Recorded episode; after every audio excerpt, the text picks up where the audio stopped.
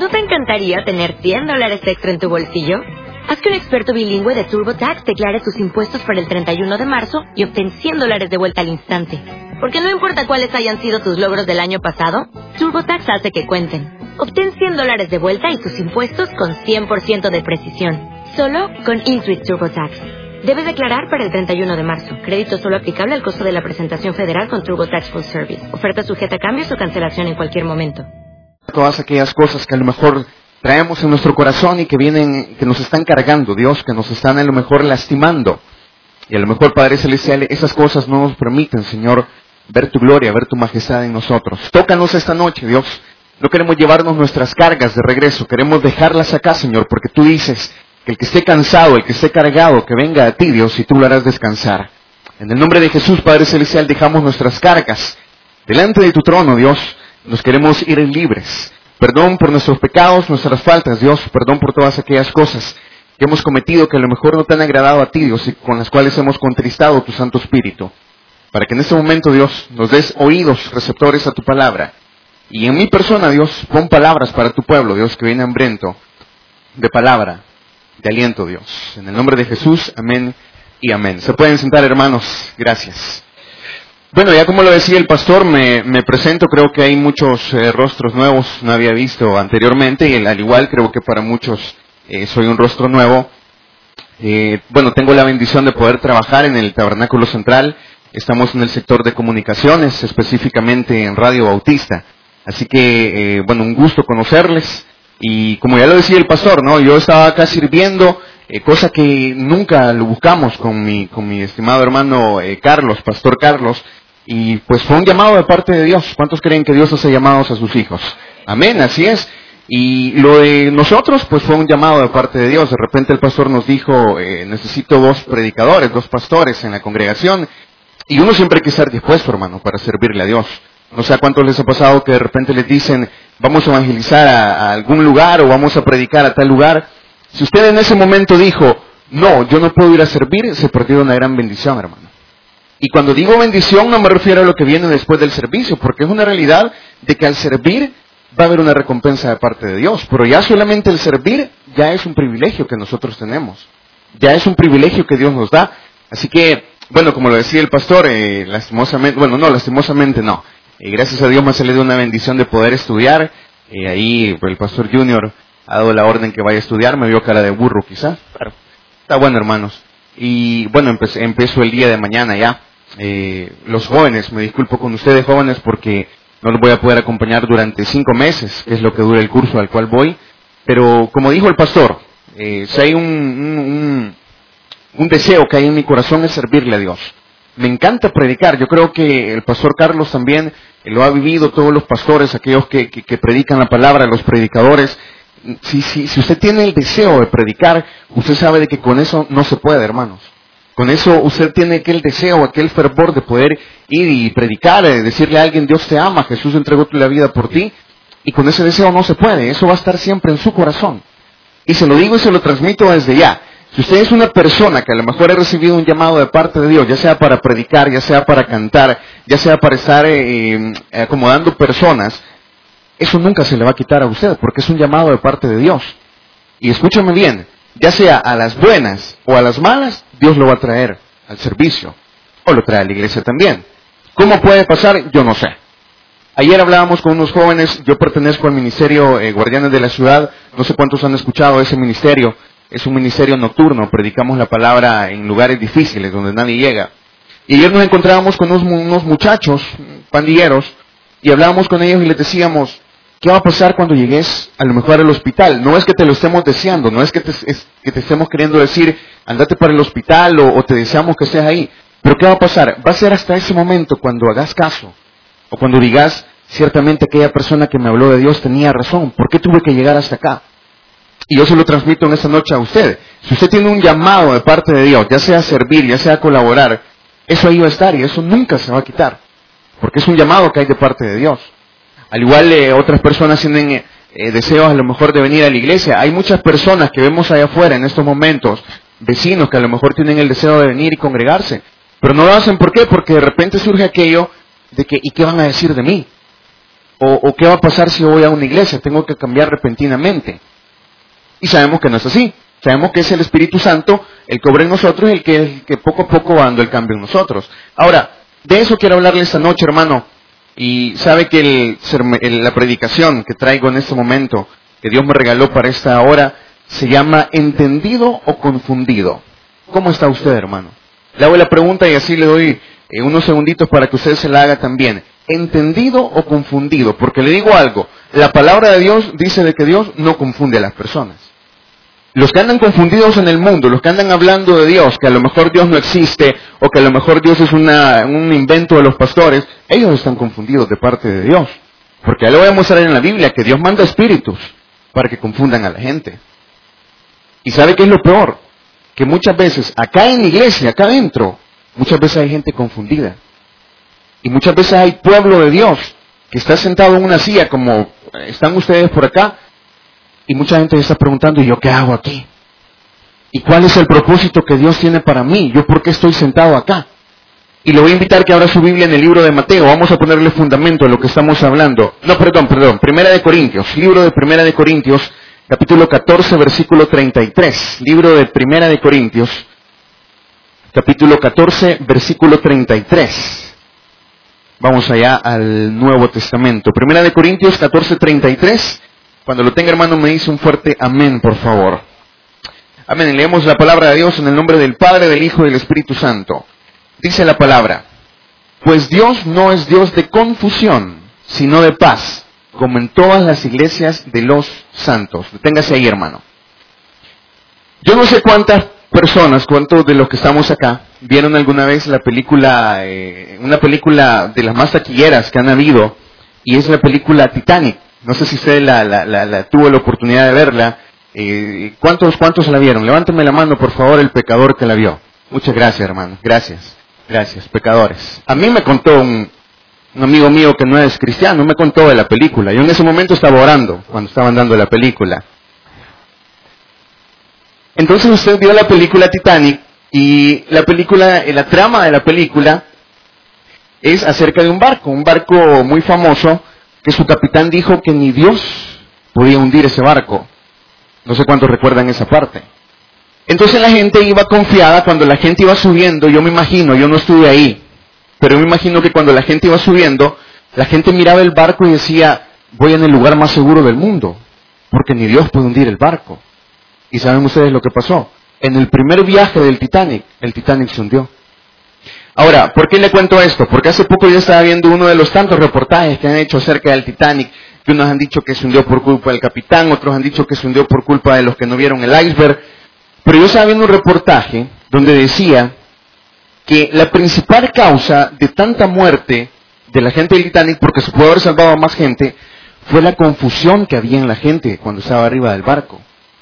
En el momento de la, de la tragedia, del accidente, yo veía en el reportaje que decía de que la gente estaba confundida y la gente no encontraba qué hacer, porque iban tan seguros de que el barco no se iba a hundir que no habían dado instrucciones de qué iban a hacer si el barco se hundía.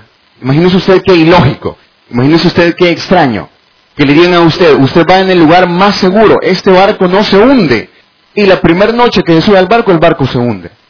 ¿Cómo va a ir usted si de repente le dicen, te vas a subir a un barco que no se hunde. Usted va a ir tranquilo, usted va a ir confiado. Usted lo último que va a pensar es qué va a hacer en el momento de una tragedia. Porque le han dicho que el barco no se va a hundir. Y eso es lo que la gente pensaba cuando abordó el Titanic. La gente decía, es imposible que este barco se hunda. Pero ¿qué pasó? Para la sorpresa de todos ellos, se hundió.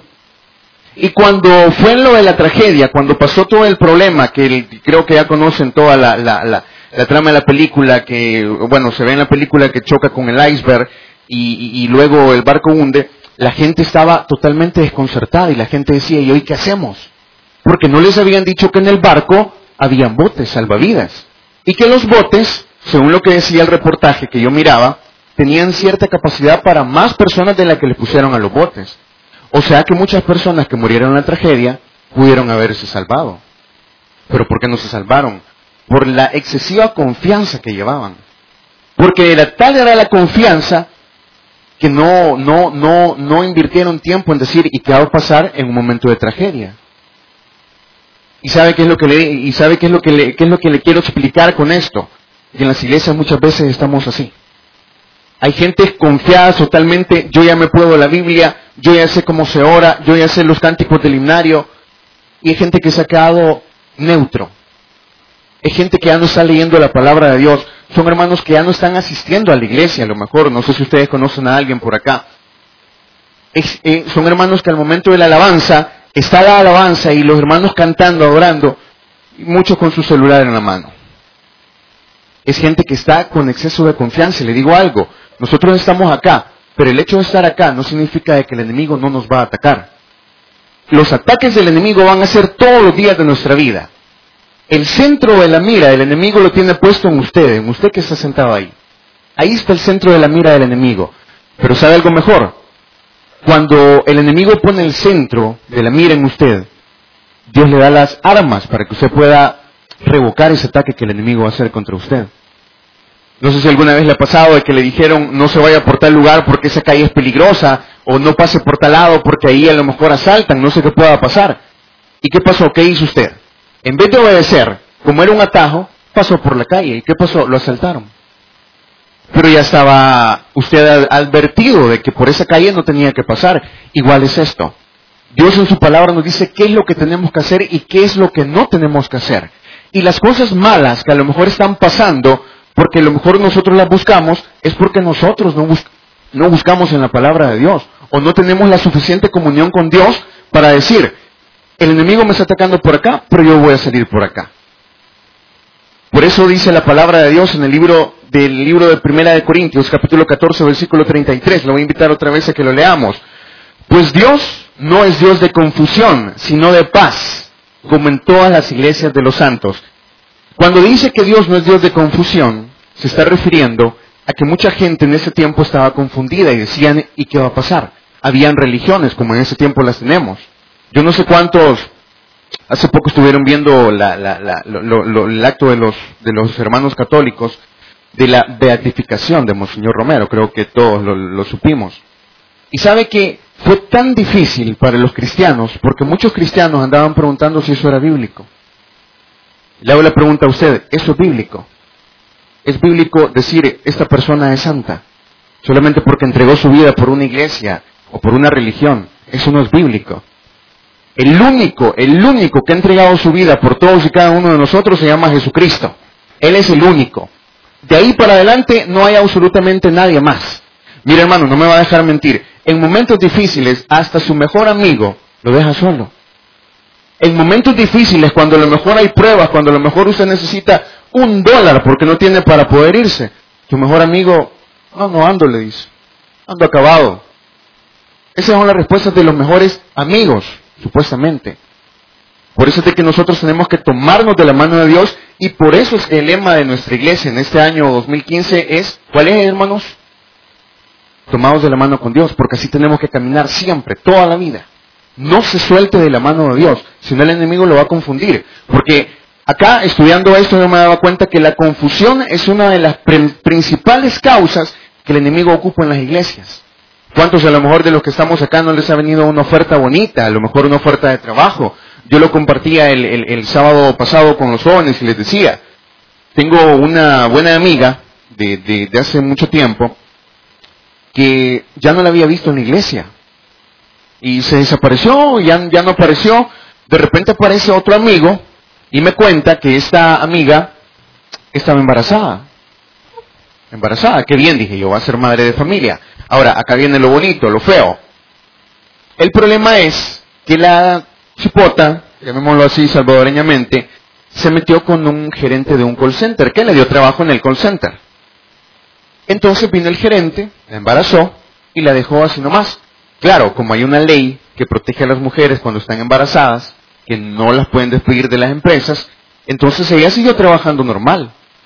Pero cuando tuvo su bebé, ¿saben qué fue lo que pasó? La despidió. El gerente, el mismo jefe, el padre de la criatura, la despidió, le dijo, andate de aquí, no te quiero ver. ¿Y qué iba a hacer ella?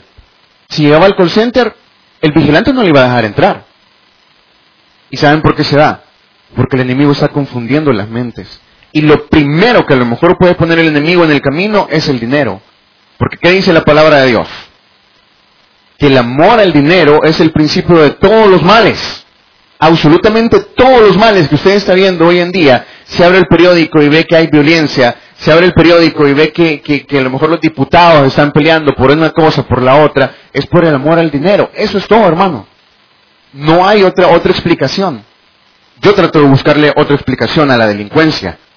Yo trato de buscarle otra explicación a lo mejor a, la trata de jóvenes. Pero no hay otra explicación más que el dinero. Porque la Biblia ya lo había dicho, ya lo había, acá está escrito todo lo que va a pasar. Y la Biblia dice que el amor al dinero es el principio de todos los males. Y por eso es que hoy tenemos una sociedad convulsionada totalmente. Porque los jóvenes, más que todo, hoy en día andan buscando, o andamos buscando, más bien dicho, muchas veces el dinero. Y es por donde entra Satanás a las iglesias y es donde él quiere confundirlo. Le, le invito a que vayamos al libro de Mateo, capítulo 15, versículo 8. El libro de Mateo, capítulo 15, versículo 8. Libro de Mateo, seguimos en el Nuevo Testamento. Libro de Mateo, capítulo 15, versículo 8 dice de la siguiente manera. Cuando lo tenga me dice un fuerte amén. Dice la palabra, este pueblo de labios me honra, mas su corazón está lejos de mí. ¿Por qué? Porque lo que le estaba diciendo. Porque hay muchos, o vemos muchos en las iglesias, que estamos sentados, que a lo mejor cantamos el momento de la alabanza, bonito, cantamos y todo, pero nuestro corazón está lejos de Dios. Y le paso la pregunta a usted, ¿a dónde está su corazón en este momento? A lo mejor está pensando en que dejó la ropa afuera y va a llover. O está pensando, las madres de familia se preocupan mucho por la ropa de sus hijos. Y quizás está pensando en que tiene que plancharle a, a Nerón que tiene ahí en la casa. Y que mañana Nerón va a querer ropa limpia y planchada. Y usted no se la dejó planchada. Y va a salir tarde, o va a salir a la medianoche de la vigilia, y está pensando en ese momento qué es lo que tiene que ir a planchar. O, o muchas, muchas madres de familia ocupan, yo no sé por qué las madres ocupan la medianoche para lavar. Yo no sé la verdad. A veces yo, yo los días jueves que yo llego de guardianes, estoy llegando como a las doce y media de la noche a la casa y encuentro a mi mamá lavando ropa. Mamá le digo, no te abunde el día para lavar ropa. Y todavía la cuelga. ¿Y por qué la colgas si no hay sol? Y, tú no sé. Algún día, no sé, le voy a preguntar a mi esposa cuando tenga hermano. No soy casado. Va claro, ¿eh? El anillo no es de compromiso ni nada por el estilo. Entonces, muchos tenemos el corazón en otra parte, pero menos aquí en la iglesia. Muchos tenemos el corazón, a lo mejor cuando está la alabanza, tenemos el corazón en el trabajo y estamos pensando, ¿qué es lo que dejé pendiente para mañana? Y se lo digo por experiencia propia, porque a mí me pasa. Yo muchas veces llego a, la iglesia, llego al culto, y yo digo, dejé algo pendiente para mañana, y ahí me estoy acordando. Pero ¿sabe qué hago en el momento?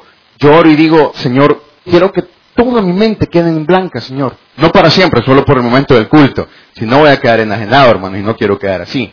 Pero, Padre, deja mi mente en blanca por lo menos la hora de culto. Y sabe que esa debe ser su oración cuando usted ponga el primer pie en la grada, allá en la grada de la iglesia. La primera oración tiene que ser, Padre, pon mi mente en blanco, porque no quiero pensar en nada más más que en solo tu palabra en este momento. No quiero pensar absolutamente en nada más más que solo las promesas que están escritas en tu palabra.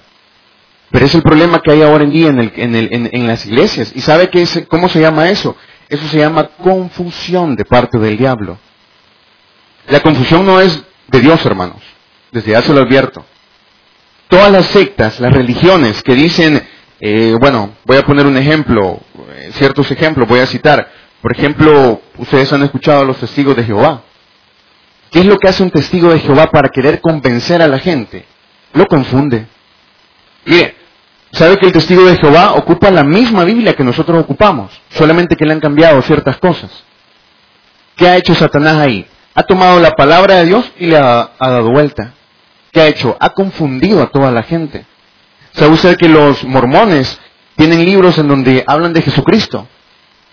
Y para aquel cristiano que no está preparado, aquel cristiano que a lo mejor no ora, no lee su Biblia, no adora a Dios al momento del culto, ese cristiano dice, ¿y por qué los mormones mencionan a, Jesucristo? ¿Y por qué los testigos de Jehová están hablando de Jesucristo? Sí, hermano, pero es que dice la palabra que el diablo se viste como ángel de luz. Mire, hermano, el diablo es bonito. No se lo imagine con cachos porque no es así. No se lo imagine con cola porque tampoco es así. El diablo es, ¿verdad? ¿Me entiende? Es bonito. Mentiras, hermano. El diablo dice la palabra que se viste como ángel de luz. O sea que él no le va a poner una tentación mala. Él no le va a poner una tentación fea, al contrario. Si dice nuestro pastor general, creo que usted lo ha escuchado, el pecado es rico, hermano. Eso es rico. No lo vamos a negar. ¿Quién a lo mejor no quisiera en este momento estar en otro lugar, por lo menos en la iglesia? ¿O quién a lo mejor tenía cosas que hacer y dice, ¿y por qué no la fui a hacer mejor? ¿Sabe por qué? Porque el diablo está confundiendo al pueblo de Dios. Y usted y yo tenemos que tener ese máximo cuidado en que lo que estamos haciendo, lo estamos haciendo bien para la gloria de Dios. Quiero que me acompañe también al libro de Mateo, ahí mismo, capítulo 10, versículo 20, libro de Mateo, capítulo 10, versículo 20.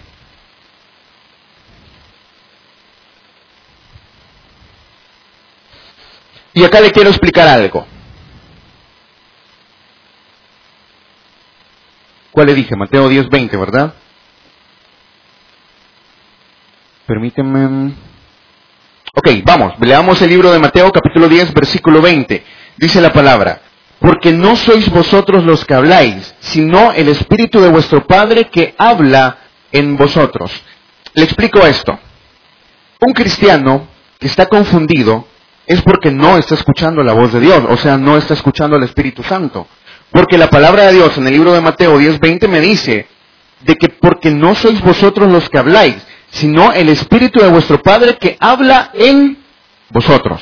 Ok, estamos entendidos hasta ahí. Ahora, quiero que me entienda esto y así rápido voy a ver si, si, tengo tiempo de explicarlo. Hay una manera, o, o más bien dicho, el Espíritu Santo trabaja en dos distintas maneras. Al cristiano, el Espíritu Santo lo guía. Al cristiano, el Espíritu Santo lo instruye para que lleve un buen camino. Al cristiano, el Espíritu Santo lo lleva por buenas sendas, eh, le dice, le aconseja qué es lo que tiene que hacer. Si usted está en problema, yo le, recomiendo, y eso lo decía nuestro pastor general, voy a tomar las palabras de él de hace unos días, escuchaba un sermón de él, y él dice, muchas veces nos olvidamos del Espíritu Santo. Y lo oramos, está bien, está bien que lo oremos a Jesús, está bien que lo oremos a Dios, pero se nos ha olvidado que andamos cargando el Espíritu Santo, que está dentro de nosotros. ¿Y sabe por qué a veces el Espíritu Santo no se manifiesta? Porque está contristado dentro de nosotros. Porque con los pecados, con las faltas que cometemos, contristamos al Espíritu Santo. Entonces, cuando dice la palabra de Dios que Él es el que habla en vosotros, es porque Él es el que nos guía, definitivamente. Ahí no hay donde perderse, hermanos. Si usted hizo eh, o le salió algo bien, planeó algo y salió todo bien, téngalo por seguro que no fue su inteligencia. Téngalo por seguro que fue el Espíritu Santo quien le dio a hacer eso, que, que, a lo mejor se lo viene. Ahora, lo que le quería explicar, a nosotros, a los cristianos, el Espíritu Santo nos ayuda a que todo nos vaya bien, pero a los perdidos, a los que andan en el mundo, el Espíritu Santo los pierde. Y oígame bien, entiéndame bien por favor, no estoy diciendo que nos pierda nosotros, porque ya más adelante vamos a ver ejemplos de lo que le estoy diciendo. Porque dice la palabra de Dios, y más adelante lo vamos a ver, es más, fíjese que creo que lo vamos a ver ya. Vamos a ver.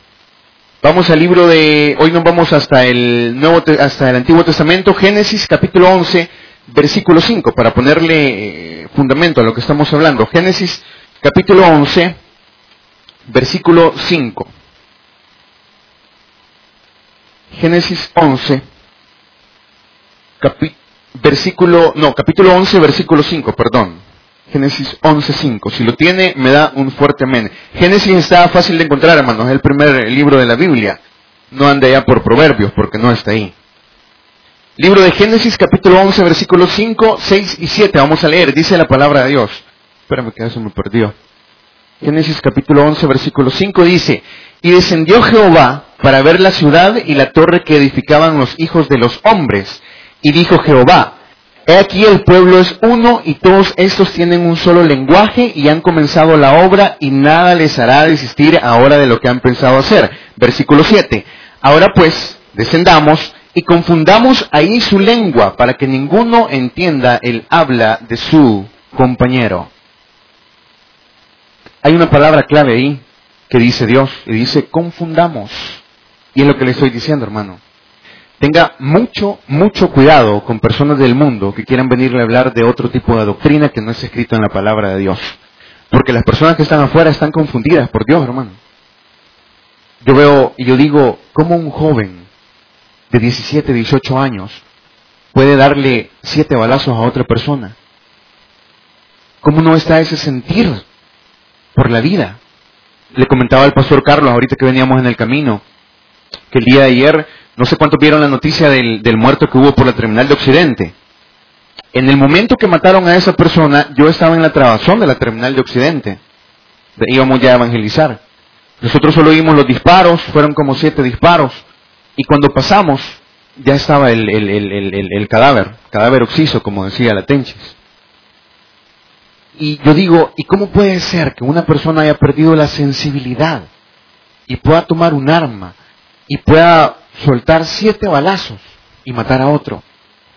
¿Cómo es posible que un joven de 18, 19 años pueda meterse a un rito satánico y pueda desmembrar a una persona, porque es lo que encontramos ahora en los diarios, hermano. No sé si usted los ha visto, no sé, yo soy poco para los diarios, se lo confieso. Soy poco para los diarios. Yo soy más para el Facebook, hermano, y el Twitter. Pero para los diarios yo soy poco.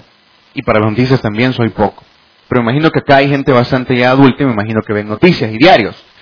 Pero yo digo, ¿y cómo es posible que en, en las noticias del diario salga que un joven desmembró a otro?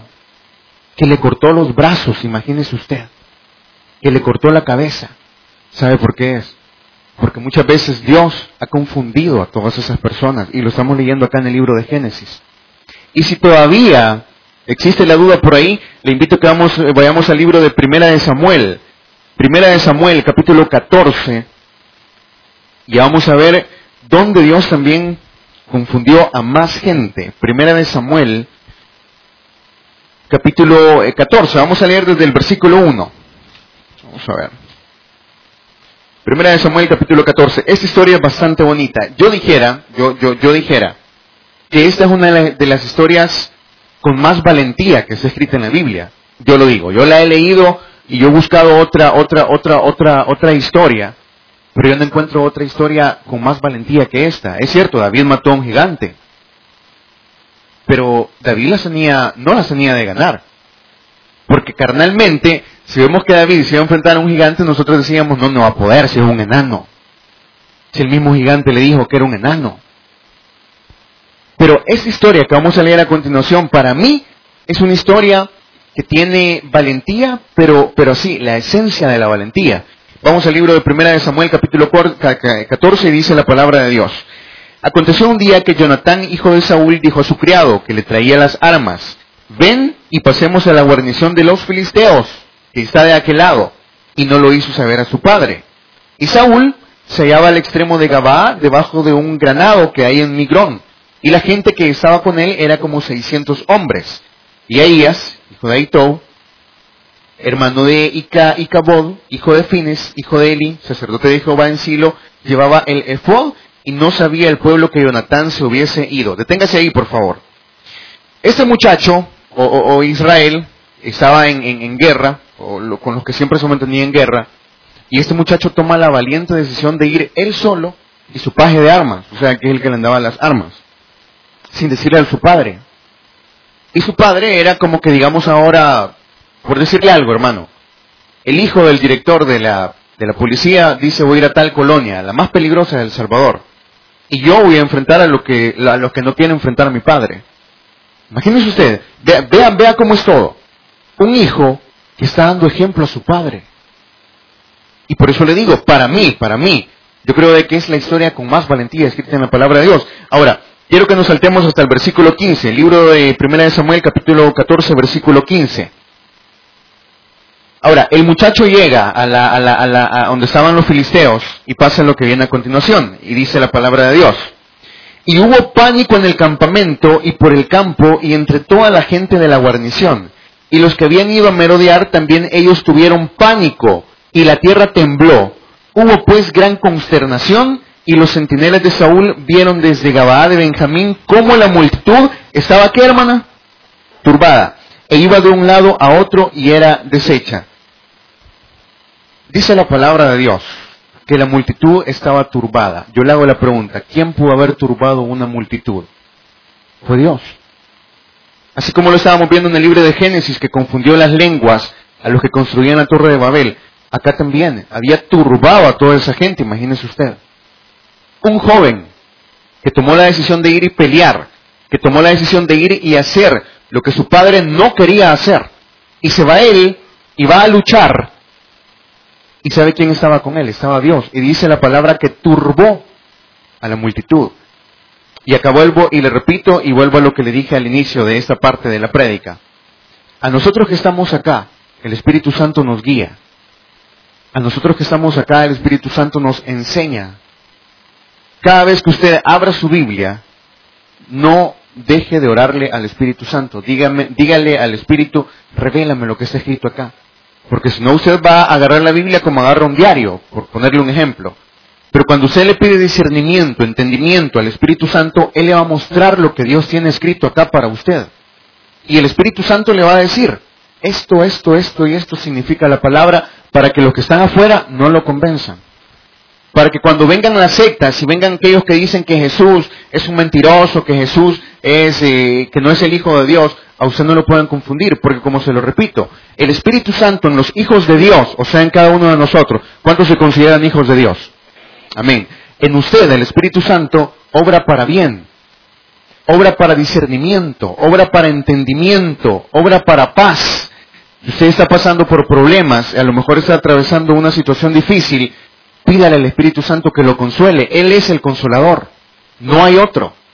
No busque consuelo en las canciones románticas de los 80. Es otra cosa que no entiendo. Hay gente que está dolida y en vez de buscar el Espíritu Santo, a Dios, se va a escuchar a Leo Dan. ¿Cuántos lo han escuchado aquí? A mí me contaron también de él, hermano. Yo, yo no lo conozco, pero a mí me contaron.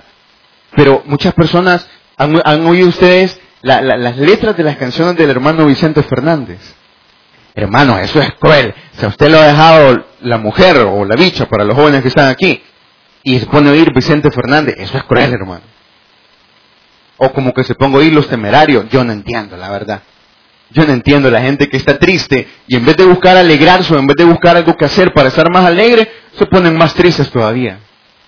Por eso le digo, si usted está pasando por problemas o dificultades, pídale al Espíritu Santo que lo consuele. Si Él dice la palabra que es el consolador, si Él dice la palabra que es el que nos guía. Pero atención, y, y, y, le dejo lo que, lo que le dije, y ya lo leímos en el, en el libro de Génesis, ¿sabe qué? Para reforzarlo, vamos otra vez a Génesis, capítulo 11, versículo 5, libro de Génesis, capítulo 11, versículo 5. Dice la palabra de Dios. Y descendió Jehová para ver la ciudad y la torre que edificaban los hijos de los hombres. Y dijo Jehová, he aquí el pueblo es uno, y todos estos tienen un solo lenguaje, o sea, se entendían entre todos. Y han comenzado la obra y nada les hará desistir ahora de lo que han pensado hacer. Ahora pues, descendamos y qué? Confundamos ahí su lengua para que ninguno entienda el habla de su compañero. Para nosotros, repito una vez más, tercera vez, el Espíritu Santo es discernimiento, es enseñanza.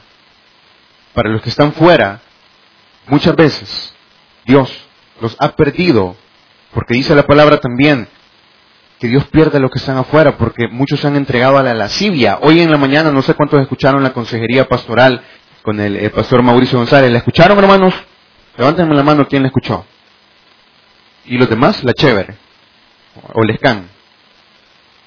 En la, en la, en la, en la consejería pastoral de la mañana, llamó una hermana, eh, no, perdón, fue un comentario que teníamos en una red social y preguntaban qué es la lascivia.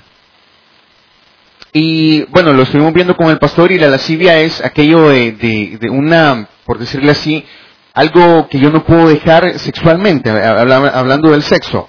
Es algo, pero una perversión dentro de una persona. Eso es la lascivia. Y sabe que hay muchos allá afuera, y no solamente afuera, eso es lo triste, en las iglesias. Hay muchos que son entregados a la lascivia de parte de Dios porque no quieren obedecer.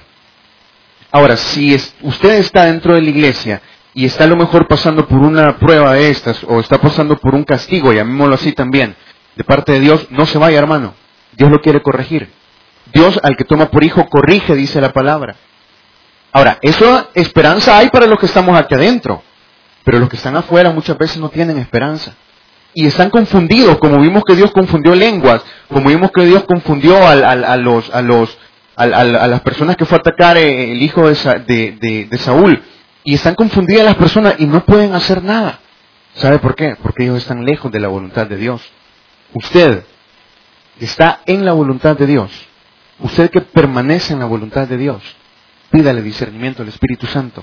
Pídale que le enseñe. Y dígale, Padre, ayúdame. Yo no sé por qué Dios me dio esta predicación para esta noche, pero me imagino que alguien a lo mejor está necesitando de una palabra. No sé si van a tocar los teclados, William. O, bueno. Pero a lo mejor hay alguien que está pasando por un problema y no haya cuál es la solución, no haya cuál es la salida a ese problema y dice, pero yo qué hago? Y si usted está sentado acá esta noche, digo algo y le transmito algo de parte de Dios, Dios le ha dado su Espíritu Santo para que usted lo utilice, para que usted pueda tener consolación al momento de estar abatido, afligido. No sé cuántos están pasando por problemas duros, graves. Si es su caso, hermano, usted porta el Espíritu Santo. Y le digo algo, Dios no se lo ha entregado para que lo ande de adorno o para que lo ande llevando a todas partes donde usted va. Dios se lo ha entregado para que el Espíritu Santo pueda poner discernimiento en usted y usted pueda entender todo lo que acá está escrito. Hermanos, para finalizar, cuando Dios pierde a las personas que están fuera, cuando Dios confunde a los que están fuera, ¿sabe qué es lo que queda? Y es más bonito, porque Dios confunde, pero a la vez da la salida. Y lo único que queda es poder ir y predicarles a esa persona. Y por eso Jesucristo dijo, ir y predicar a todo el mundo, a toda criatura. Porque sabe que la predicación del Evangelio no es para santos nada más. O no es para aquellos que se guardan de no ser pecado, de no cometer pecado, yo soy puro, yo soy limpio. No solamente para ellos es la palabra de Dios, también es para los que están perdidos afuera. Se lo digo porque somos una iglesia en movimiento, una iglesia que predica la palabra 24 horas. Si no, imagínese usted a dónde está sentado a las 8 de la noche, escuchando palabra de Dios.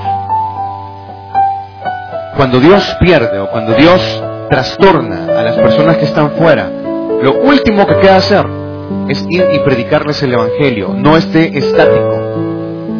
Predique el Evangelio. Únase al club de su iglesia. Únase a la ganada de almas de los días domingos. Porque ahí está la voluntad de Dios. Vamos a orar, hermanos. Amadísimo Dios y Padre Celestial, te damos gloria y honra a ti, Dios. Te pedimos, Señor, que perdones todas aquellas cosas que a lo mejor han contristado tu espíritu, Dios. Señor, te pedimos en este momento que sea tu espíritu guiándonos, que sea tu espíritu llevándonos por un buen camino, Dios. Y como lo hemos aprendido esta noche, que todos aquellos, que a lo mejor están perdidos en el mundo, de todos aquellos que a lo mejor están confundidos, Dios. Un día los podamos tener acá. Un día se puedan arrepentir por completo, Dios, y puedan cambiar sus vidas. Te damos toda gloria y toda honra a ti, Dios. En nombre de Jesús. ¿No te encantaría tener 100 dólares extra en tu bolsillo? Haz que un experto bilingüe de TurboTax declare tus impuestos para el 31 de marzo y obtén 100 dólares de vuelta al instante. Porque no importa cuáles hayan sido tus logros del año pasado, TurboTax hace que cuenten. Obtén 100 dólares de vuelta y tus impuestos con 100% de precisión. Solo con Intuit TurboTax. Debes declarar para el 31 de marzo. Crédito solo aplicable al costo de la presentación federal con TurboTax Full Service. Oferta sujeta a cambios o cancelación en cualquier momento.